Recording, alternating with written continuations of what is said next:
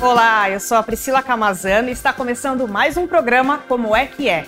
Hoje nós vamos falar sobre saúde. Hoje é Dia Nacional de Combate ao Câncer. E a gente vai pegar a data como é, exemplo para falar sobre a doença, para falar sobre prevenção, para falar tudo sobre o assunto e quais são os tipos de câncer mais comuns no Brasil. E para falar sobre isso, nós convidamos a editora de saúde do jornal, a Vitória Damasceno. Vic, seja bem-vinda novamente. Como é que é? Muito obrigada também por ter aceitado nosso convite. Sempre Acho que é a segunda um vez que a gente está aqui juntas, né? Exatamente. Legal, falando também sobre saúde. Sempre saúde. importante.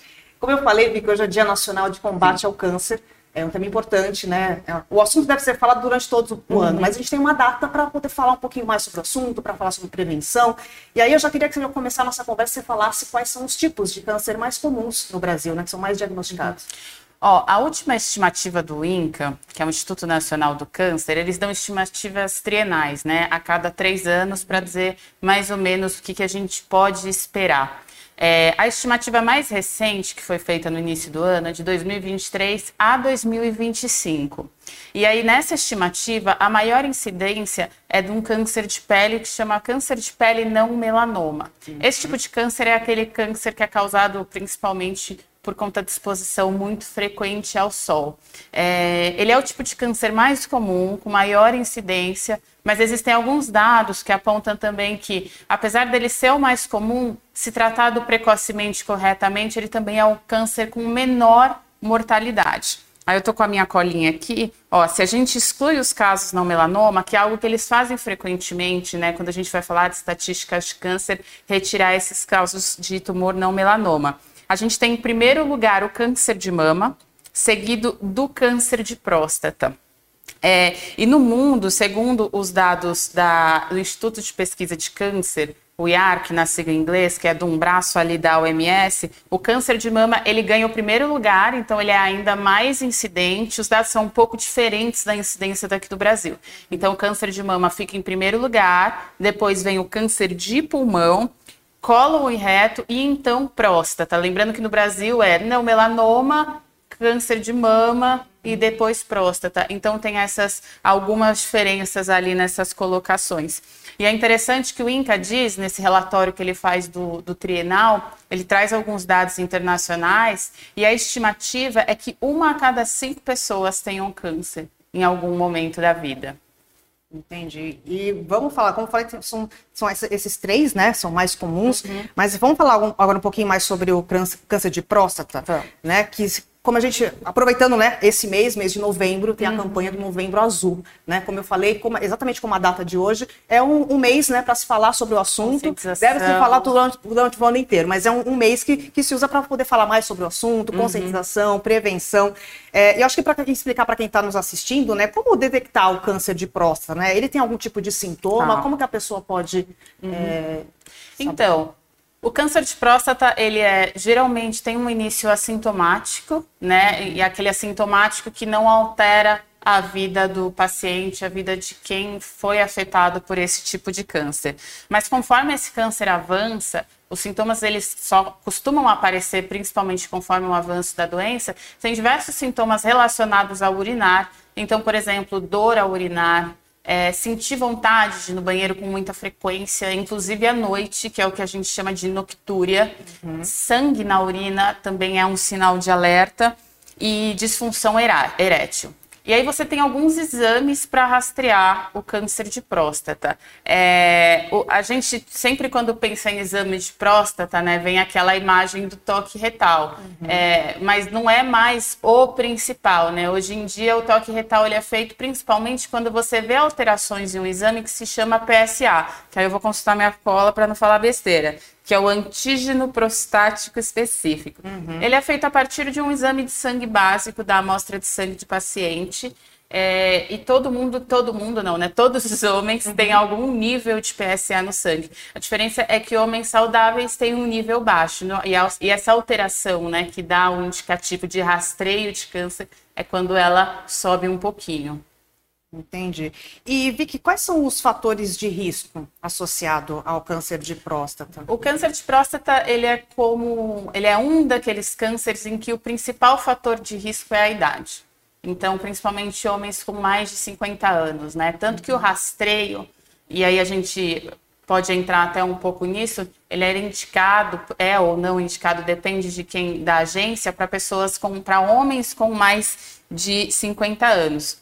Depois que passa a idade, né, a questão de você estar tá naquele momento da vida em que você pela sua idade, você vira naturalmente parte do grupo de risco. Alguns fatores de risco são o histórico familiar, inclusive uhum. quando você tem um histórico familiar da doença, eles até indicam que você comece de fato a fazer um rastreio mais ativo.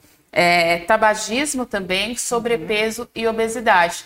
E é muito interessante porque esses são fatores de risco não somente para o câncer de próstata, mas para uhum. diversos tipos uhum. de câncer. É importante dizer o rastreio, para quem não sabe, é a prevenção, né? É, exatamente. É, é, é rastrear. É... A gente tem algumas é, diferenças, né? O rastreio é quando a gente tem uma recomendação para que uma quantidade de pessoas, talvez determinado, em determinada idade ou por uhum. determinado fator de risco, comece a fazer esse rastreio para que a gente chegue no objetivo quando a gente fala de um tratamento de câncer que é a detecção precoce. Entendi. Falando em detecção precoce, eu queria que você falasse, né? Quais são as recomendações médicas para ter esse diagnóstico precoce da, do câncer de próstata? O que, as pessoas podem ficar mais atentas? Né? A gente tem hoje é, algumas recomendações diferentes, eu uhum. diria. Acho que se a gente pensasse alguns anos atrás, vamos colocar ali uns 10 anos atrás, a gente via com muita frequência as campanhas é, na TV. Uhum. Acho que 10 anos atrás a gente já pode falar também de redes sociais, Sim. de falando de tipo, rastre... É, vai fazer o exame, vai Sim. fazer o exame de toque, etc. É, hoje em dia, pelo menos o Ministério da Saúde, ele desde 2015 ele mudou a sua orientação. Então, o que, que isso significa? O rastreio ele não é mais é, mandatório né? Uhum. O rastreio populacional, que é aquela coisa assim, olha, todos os homens a partir de 50 anos devem fazer o exame para rastreio do câncer de próstata, não é mais essa a recomendação. Não é mais essa recomendação do Ministério da Saúde. Anotei aqui também, ó, não é mais a recomendação de países como os Estados Unidos. Por quê? Quando você faz mais o rastreio, significa que você, na maioria das vezes, né, vai conseguir diagnosticar casos que você não diagnosticaria porque eles são assintomáticos. Mas quando a gente fala de doenças como câncer, a gente tem uma coisa que se chama sobrediagnóstico. Então, eu rastreio mais, eu acho mais. Eu achar mais não significa que isso necessariamente vai ter um problema para a vida do paciente, porque às vezes é um tumor que não vai evoluir, que não vai representar risco para a vida de quem tem esse tumor em momento algum da vida. Uhum. Então, é, o que os estudos mais recentes dizem é que você deve fazer o rastreamento para o câncer de próstata caso você tenha sintomas, e aí alguns daqueles sintomas que eu falei, uhum. ou se você tem algum histórico familiar. Uhum. Aí eles recomendam o rastreio individualizado. Mas isso não é consenso. Se a gente for pegar, por exemplo, a Sociedade Brasileira de Urologia, eles têm um direcionamento que é um pouco diferente.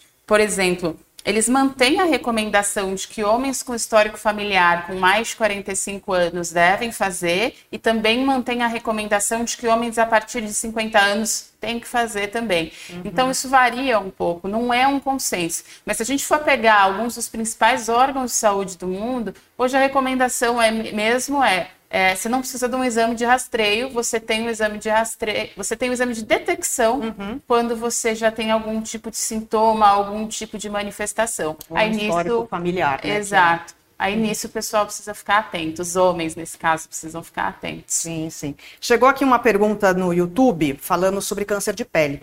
É, o Alan Carlos pergunta: a incidência de câncer de pele em maior grau por região Aqui no Nordeste, imagina ele ser do Nordeste, né? Tem mais sol forte. Isso contribui? É, eu não vou saber, Alan, né? Alan. Eu não vou saber te dizer, Alan, exatamente com relação a regiões. Não é um dado uhum. que eu tenho aqui na mão agora. Mas quando a gente fala desse tipo de câncer de pele, o câncer de pele não melanoma, a gente está falando de um câncer que ele é diretamente ligado à exposição ao sol. Então, é, é possível sim que em regiões que você tenha mais incidência de sol, ela tenha também mais incidência desse tipo de câncer. Mas isso é uma correlação, eu não consigo te dizer com, com tanta precisão. Certo. E, Vicky, agora vamos falar sobre o câncer de mama, que também é um dos, dos cânceres que afetam mais, as, o tipo de câncer que afeta mais as mulheres, uhum. né? E aí, voltando também, nós temos também o Outubro Rosa, né? Um mês voltado para a conscientização é, sobre, sobre, a, sobre a doença. E, Vicky, eu estudando aqui para o nosso pro programa, né, vi que algumas matérias estão falando que a falta de um diagnóstico é, né, anterior, né, as, as pessoas estão tendo um diagnóstico mais tardio, quando a doença já está mais avançada. Né? Quais são os, os, sintomas? Como detectar o câncer de mama e quais são os sintomas é, que a pessoa, a, a mulher pode ter para Ó, oh, é, a gente inclusive até deu uma matéria esse final de semana que fala um pouco sobre isso, né? Uhum. De que as mulheres que é, chegaram ao diagnóstico no SUS, elas, a maioria, não vou dizer a maioria, agora eu estou na dúvida, mas uma parte delas chegou ao diagnóstico um pouco tardiamente. Então, de fato, esse é um problema quando a gente fala uhum. do diagnóstico precoce do câncer de mama. É, e aí, quando a gente fala do ponto de vista da saúde pública em estratégias de detecção, existem alguns conceitos que são mais aceitos é, amplamente, mundialmente, diria assim, que é dessa forma que o INCA coloca. E é mais ou menos um tripé. O primeiro deles diz respeito à própria população, nesse caso as mulheres, estarem atentas aos sinais, uhum. né? Aos sinais, aos sintomas do câncer, do câncer de mama.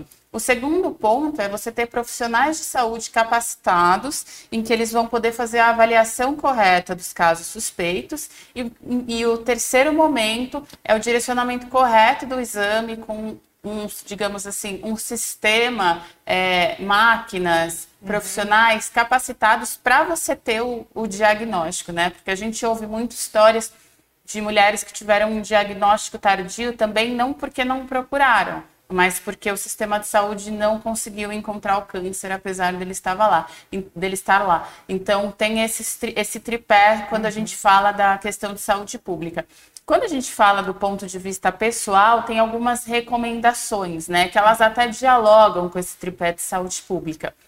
É, falando de câncer de mama, é o autoexame, fazer o autoexame nas mamas e os exames de rastreios. É, e quais são os exames de rastreios? Até determinada idade, aí varia também de quem que a gente está falando. Alguns recomendam até 40 anos, outros até 50 anos. Fazer um ultrassom todos os anos, uhum. e a partir de 40 ou 50 também, dependendo da recomendação, é você fazer a mamografia anualmente ou a cada dois anos. Esse é meio que as melhores formas de você trabalhar com prevenção. Sim. É, justamente essa pergunta próxima, né, sobre a mamografia. Tem muita dúvida, né? Uhum. É, tem uma faixa etária específica para você fazer a mamografia e a, a, recomendação é que é feita a cada, a cada um ano, né? Ó, é, depende. Uhum. Se a gente for pegar o SUS, por exemplo, o SUS ele segue dados do INCA, que é o Instituto Nacional do Câncer. O SUS ele recomenda a mamografia para mulheres que tenham mais de 50 anos, de 50 a 69 anos, e que essa mamografia seja feita a cada dois anos. Essa é a recomendação do Sistema Público de Saúde brasileiro. Mas algumas organizações e sociedades da da comunidade médica, por exemplo, como, por exemplo, a FEBRASGO, a Sociedade Brasileira de Oncologia Clínica, a Sociedade Brasileira de Mastologia, eles têm outra recomendação.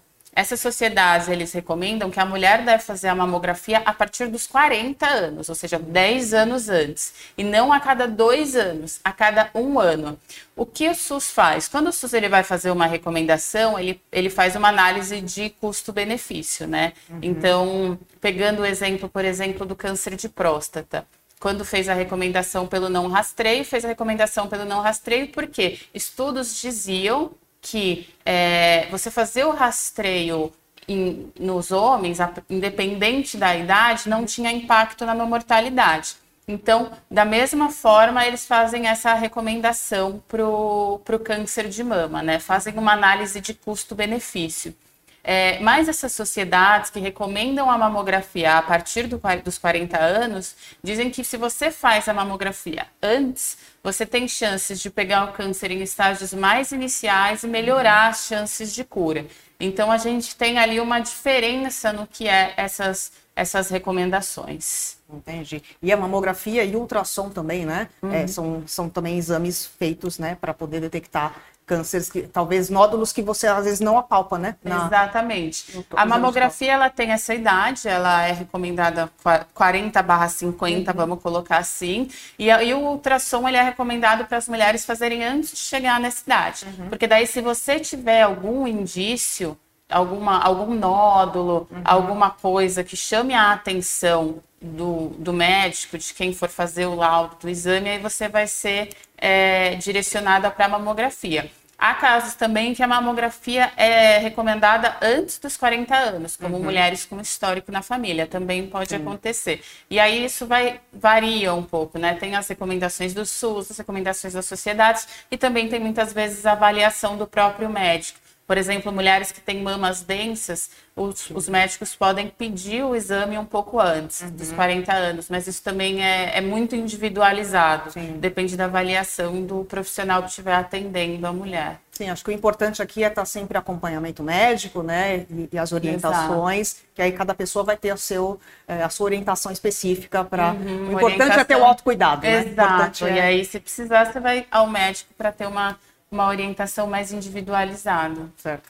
E Vicky, câncer de mama, a gente fala muito das mulheres, né, com câncer de mama, mas homens também podem ter câncer de mama? Homens podem ter câncer de mama, é, é, é algo que existe, mas é algo que é raro. Uhum. É, tem uma estimativa do INCA de alguns anos atrás que fala que os cânceres de mama masculinos representavam cerca de 1%. Então é realmente algo muito raro, assim. Uhum. É, mas existem alguns sinais que os homens podem ficar atentos. Alguns dos sintomas, por exemplo, são bem semelhantes aos das mulheres, né? Que você tinha uhum. perguntado e eu acabei nem respondendo, então já vai uma resposta dupla.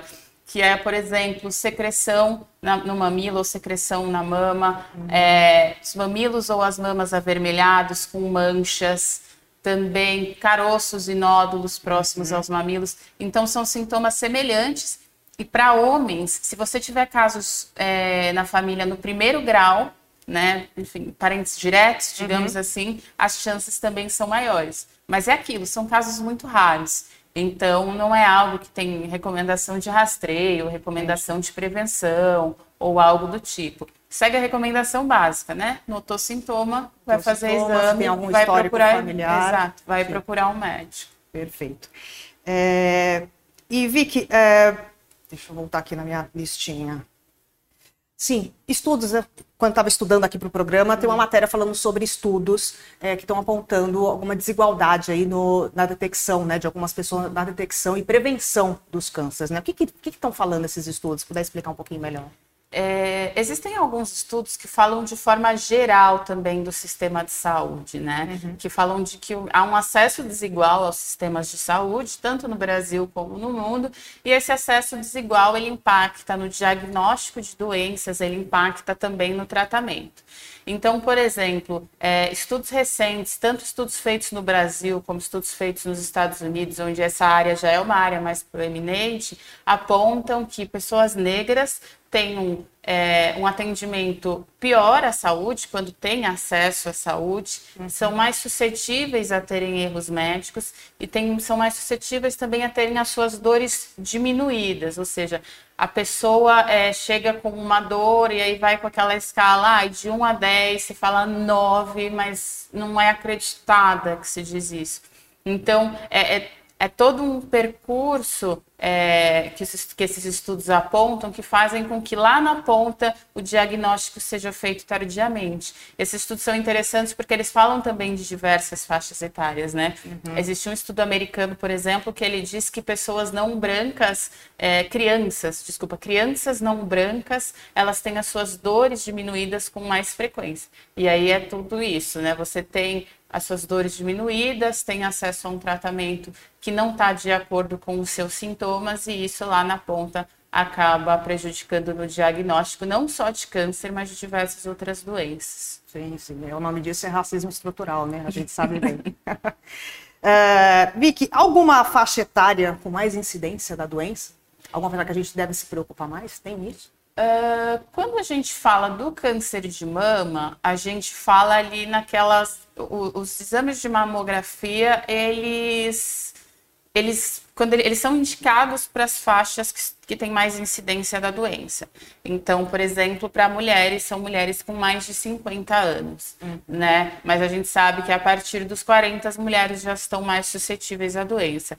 Para os homens, a recomendação antiga de rastreio também pegava os homens com mais de 50 anos ou se você tiver casos na família com mais de 45 anos, né? Então, para muitas dessas doenças, principalmente cânceres, é, a idade é um fator que é um fator de risco, né? Uhum. Então, conforme você vai envelhecendo, você vai precisar começar a tomar mais cuidado, estar mais atento aos sinais e, se houver indicação, fazer os exames de rastreamento para para ter uma detecção precoce, se for o caso, porque a detecção precoce ela é determinante para o tratamento, né? Estudos Sim. já mostram que as chances de cura, as chances de recuperação, quando o câncer é detectado num estágio inicial, inicial. da doença, são muito maiores. Sim. E, Vika, nossa conversa tá boa aqui, já mandar na nossa última pergunta aqui.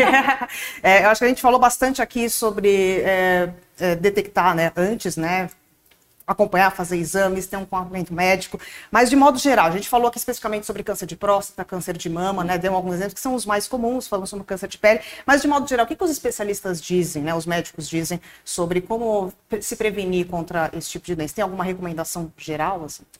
Tem, tem algumas recomendações gerais, sim. Mas tem um ponto que eu acho que eu acabei esquecendo de mencionar, e aí eu, eu acho que ele está bem ligado com essa questão das recomendações gerais, é que você, a gente estava falando de faixa etária, né? Uhum. É que a gente observa hoje uma, um aumento no diagnóstico de câncer de pessoas com menos de 50 anos, né? Os 50 anos, eles são mais ou menos o, a idade em que você deve ficar, começar a ficar mais atento, né? Certo. Pelo menos era o que era um consenso, com doenças como o câncer nos últimos anos a gente observa um aumento. E não se sabe ainda exatamente, estudos não são conclusivos para dizer, olha, o aumento acontece por causa disso, né? Mas tem alguns cânceres que têm crescido, como por exemplo, câncer, é, colo de útero, intestino, eu até anotei alguns, tireoide, é, mama, não sei se eu já falei, mas são alguns dos uhum. cânceres que se observa mais em pessoas mais jovens hoje em dia. E não tem muita clareza ainda do porquê isso está acontecendo. Só se sabe que isso está acontecendo. E isso se relaciona com a sua última pergunta, Pri, por quê? É, porque o que hoje cientistas acreditam que pode estar causando isso são fatores ambientais, são fatores modificáveis, como, por exemplo, alimentação, sobrepeso, Falando de alimentação, especificamente consumo de ultraprocessados, poluição. Então, a gente tem umas recomendações da Organização Pan-Americana de Saúde, uhum. que é o braço da OMS nas Américas, que vai muito de encontro com o que se suspeita que esteja causando esse aumento é, uhum. no câncer em pessoas mais novas. A recomendação deles, por exemplo, é tabagismo, evitar fumar cigarro, é, estar acima do peso, eles também entendem como um fator de risco, uhum. o sobrepeso e a obesidade. A má alimentação, de forma geral, eles fazem um adendo, digamos assim, é, falando que a gente precisa comer muito mais frutas e verduras e legumes. É, basicamente aquela coisa de que a nossa avó fala pra gente de sim. embalar menos e descascar mais. Sim, então sim. é um pouco, vai um pouco nessa linha essa recomendação. É, sedentarismo também é um ponto que eles colocam como fator de risco. Consumo de álcool, é, poluição do ar e algumas infecções que já, e sim, notadamente, têm relação com o aumento do risco de câncer, como, por exemplo, infecção por HPV, que a gente tem um aumento do risco de câncer de colo de útero. Então, existe essa correlação do aumento do câncer em pessoas com menos de 50 anos e, e, o que eles desconfiam que esteja causando isso são esses fatores ambientais, muitos deles modificáveis, né? Aquilo que a gente pode mudar adotando um estilo de vida diferente e ao mesmo tempo é, essas desconfianças já são algo que já, já fazem parte de recomendações anteriores a esse aumento, que é ter um estilo de vida saudável, comendo menos ultraprocessados, mais verduras, legumes, frutas, não fumando, é, que parece uma coisa bem clichê, mas que na verdade a ciência tem comprovado cada Sim. vez mais que elas são determinantes quando a gente fala de prevenção de doenças como câncer. É, isso que eu ia falar, essa prevenção não só contra câncer, como qualquer outra doença, né? Exatamente. A gente já teve aqui a Cláudia Colucci falando também sobre doenças cardiovasculares, também eram as, as mesmas recomendações, né? Ter uma vida mais saudável, exercício físico, é, evitar os ultraprocessados, né? Alimentos mais naturais, Exato. tudo isso ajuda tudo isso faz na sua qualidade de vida, né? Faz é, na qualidade de vida geral, e é. quando a gente gente fala dessas doenças a longo prazo, que uhum. a gente uhum. ainda não sabe exatamente o que estão causando elas, ao menos algumas delas, né? Algumas a gente já tem uma relação de risco direta, são fatores que podem influenciar bastante. Certo, vou chegar aqui algumas uma pergunta e um comentário no YouTube. É, o Evandro Santos comenta, né? Justamente estava falando aqui sobre os tipos de câncer, né? Todos esses tipos de câncer é, aí que aumenta, é, que aumentaram tem a ver com agrotóxicos, microplásticos no organismos. Ele está dando exemplos aqui falando, né? Pode ter a ver, né? E o Alexandre, no YouTube, pergunta, voltando um pouquinho ao assunto sobre câncer de próstata, ele pergunta assim: ou seja, é para esperar o câncer começar a causar danos para procurar urologista? Eu não diria que é esperar o câncer começar a causar danos, né? Mas o câncer ele dá sinais, ele dá sintomas uhum. de que ele está ele está crescendo, digamos assim, né? Que uhum. o câncer está acontecendo. É, as recomendações, elas são para ser vistas de, formas, de forma individualizada. Então, não há nenhum mal em você fazer a, os exames de detecção quando você se você precisa, se você uhum. se sente mais confortável com Sim. isso também.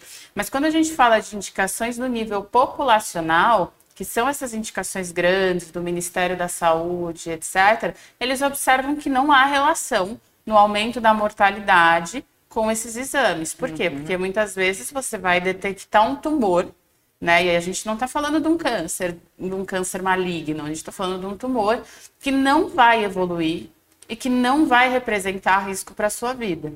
Por isso que eles observaram, depois de uma extensa revisão de pesquisas, vendo as evidências recentes sobre o tema, e essa é uma recomendação que não é só do Ministério da Saúde, é uma uhum. recomendação, por exemplo, também das agências de saúde americanas, que não há um impacto na mortalidade. É, mas, mediante sintomas, a recomendação de todo mundo, em qualquer situação, é você tem que procurar um médico para fazer uma avaliação uhum. e aí uhum. você ter um direcionamento de qual é o exame mais adequado.